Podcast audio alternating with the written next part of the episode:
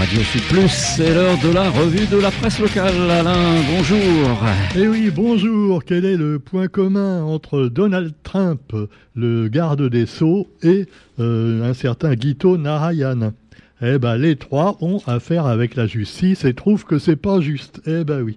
Alors on commence par les États-Unis avec Donald Trump qui s'est montré combatif et offensif lors du procès qui menace son empire immobilier. En effet, Donald Trump s'en est pris à la juge et à la procureure générale. Il a dit que c'était une petite politicienne. Oula. Alors c'est un procès vraiment très injuste, a-t-il dit, tel Calimero. Et euh, j'espère, dit-il, que les gens voient ça. Et regardez comme j'ai été victime d'injustice de la part de la justice américaine ou de l'injustice américaine. Tout ça parce que il aurait, disons, euh, gonflé de manière colossale la valeur réelle de ses actifs immobiliers, comme par exemple sa fameuse tour de New York, la Trump Tower. Oui, oui, il a une tour à lui tout seul. Alors tout ça, c'était pour séduire les banques et gagner plus d'argent, pouvoir plus investir.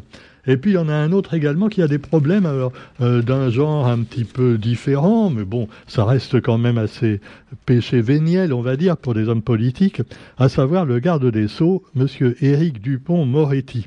C'est un comble quand même de voir le, garde des Sceaux, hein, euh, qui lui-même euh, a affaire à la justice. Et alors il a été donc au tribunal pour prise illégale d'intérêt. Alors, devant la Cour de justice de la République, qui le juge donc pour conflit d'intérêts, Éric Dupont-Moretti a qualifié son procès d'infamie. Carrément, tu vois, c'est un peu comme Donald Trump. Et il a prévenu qu'il se défendrait fermement contre les mensonges, contre-vérités et injures. Carrément, on l'a injurié, voilà. Alors les élus et les juges en prennent pour leur grade également. Et euh, donc j'ai été avocat 36 ans, dit, dit Éric Dupont-Moretti. Certains avocats m'ont reproché de ne plus l'être, certains magistrats de l'avoir été. Oui, parce qu'il a un peu mélangé. Hein, quand il a été nommé ministre, finalement, euh, il est plus avocat théoriquement, mais il l'est encore, et c'est ce qu'on lui approche, parce que il a quand même, euh, continué à s'occuper d'affaires qu'il aurait dû, où il aurait dû rester neutre. Bon, Quoi qu'il en soit, la justice tranchera. Et puis, bah, vous avez chez nous également un certain Guito Narayana, déjà bien connu de la justice et qui a encore fait parler de lui après l'agression d'une avocate à Mayotte.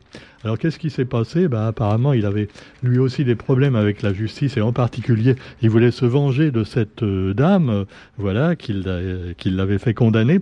Et alors, euh, il n'a pas lui-même agressé l'avocate? Non, non. Non, non, c'est apparemment c'est un homme de main euh, qui s'en serait occupé, qui s'en serait, hein, on dit bien. Ah, attention, il n'est pas encore jugé. Hein.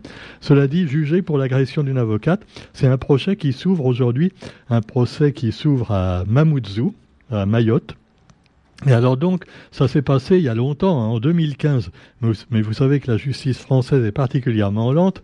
Donc, quatre hommes, les présumés agresseurs, et l'avocat Saïd Larifou sont eux aussi convoqués dans cette affaire. Tiens, tiens.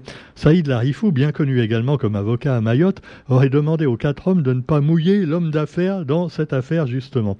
Théophane Narayanin, qui devrait s'expliquer donc devant la justice, accusé par ces quatre hommes d'avoir commandité l'agression de cette avocate à Mayotte. Conflit avec un propriétaire qui, a qui est décédé au cours d'un cambriolage, apparemment qui a mal tourné. Et puis également dans l'actualité, eh bien, allez, des choses euh, plus sympathiques avec le prix Femina qui a été remis à une certaine Neige Sino euh, pour Triste Tigre. Alors on connaissait Triste Tropique, hein, mais là, euh, oui, c'est c'est sûr, triste tropique, mais là, c'est pas du tout pareil. Triste tigre, évidemment, il s'agit d'un homme qui a abusé d'elle. Elle a été victime enfant, et c'est un essai sur les violences sexuelles également. En ce moment, à La Réunion, d'ailleurs, on vous en parle dans notre émission Page en partage avec Sophie, euh, bah, il y a beaucoup de dames qui viennent nous voir avec un livre, justement, qui parle des violences qu'elles ont subies quand elles étaient petites, soit de leurs proches, euh, les incestes, et puis également des, violences, familiales. Et donc, euh, bah, le prix Femina, là, il a été exemplaire en remettant donc le prix cette année à cette dame qui dénonce les violences. Et elle partait d'ailleurs favorite de ce prix. Elle a recueilli dès le premier tour 9 voix sur 12. Mais le sujet que traite mon livre, dit-elle, ce n'est pas un sujet ni de femmes, ni d'hommes, ni d'autres. Voilà, c'est un sujet effectivement qui concerne tout le monde et c'est pas homme contre femme ou femme contre homme heureusement, euh, finalement, on peut le dire, c'est finalement essayer de faire en sorte que ce genre d'événements ne se produise plus, que ce soit des hommes ou des femmes les victimes. Et puis alors, bon, si vous aimez les articles pas très gays, bah oui, c'est sûr. Alors il y a le, courrier des lecteurs d'aujourd'hui qui nous parle de, bah on va tous mourir, ah, carrément, hein, ah, le, mec. Alors c'est un habitué également du quotidien, Jean-Pierre Armoudom, qui parle un petit peu, qui résume un petit peu toutes les manières dont l'homme pourrait disparaître de la surface de la Terre. Alors pour lui, il y en a trois principales. D'abord une météorite, qui arriverait sur la Terre et boum, voilà, il n'y a plus de planète. Tout le monde meurt en même temps, voilà, il n'y a plus de guerre, il n'y a plus de paix. Tout le monde est mis d'accord par la météorite. Par contre, il y a une autre solution, c'est le réchauffement de la planète, qu'il soit ou non causé par l'homme, parce que là, vous avez encore des climato-sceptiques qui disent que euh, oui, même s'il y a un réchauffement, ça n'a rien à voir avec l'homme. Oh, oh, bon, quoi qu'il en soit, que ce soit de notre faute ou pas, eh ben, on risque tous de crever à cause évidemment d'une température qui excédera bientôt peut-être les 50 degrés. Alors après, ça va bouillir dans les têtes, hein, déjà que ça boue pas mal. Alors donc, nous avons également une troisième solution, c'est la bombe atomique. Eh oui, la bombinette.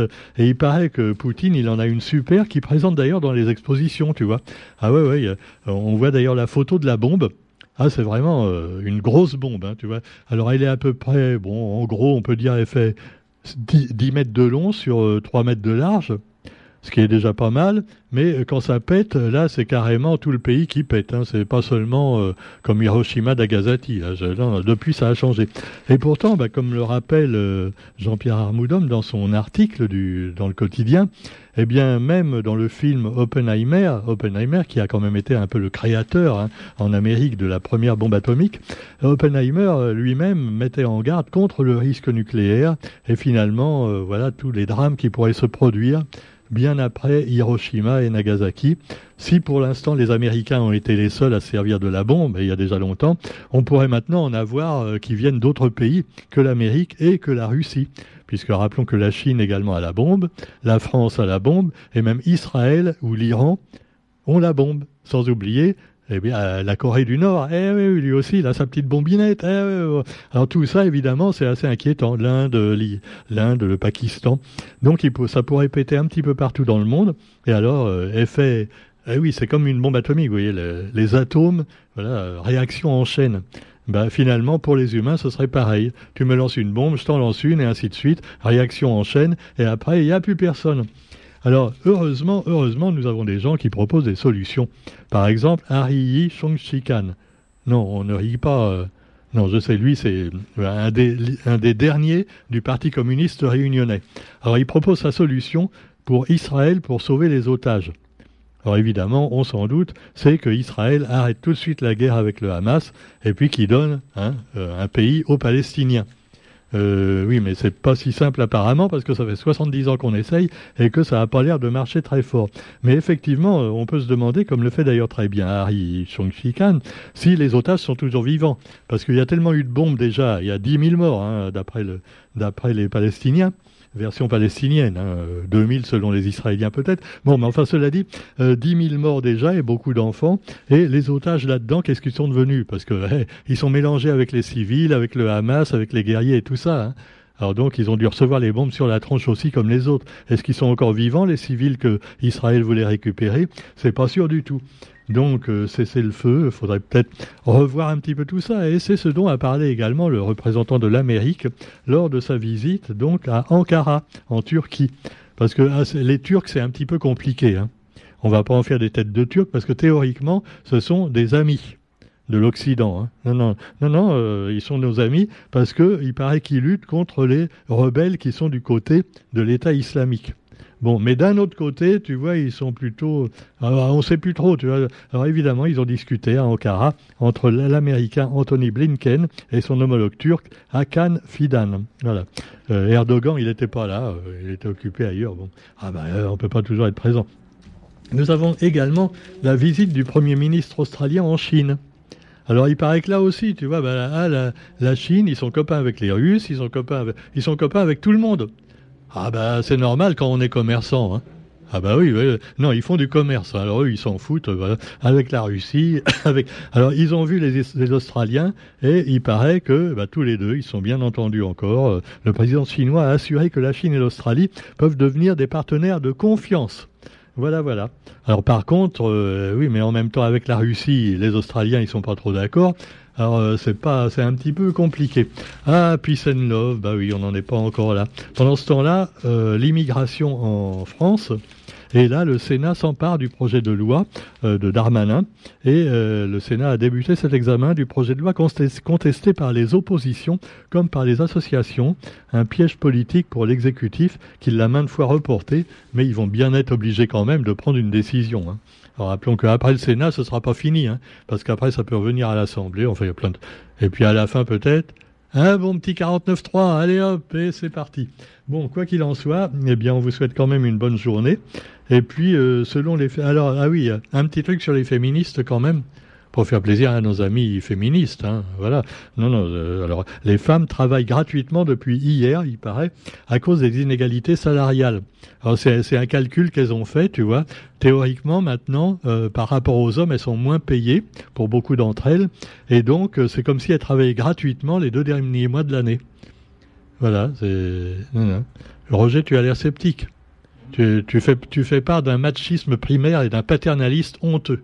Voilà. Sur ce, on, vous souhaite une bonne journée quand même. Et on, vous fait un gros bisou à tous et à toutes. Et on se retrouve demain euh, pour la revue de la presse sur Radio Sud Plus. Salut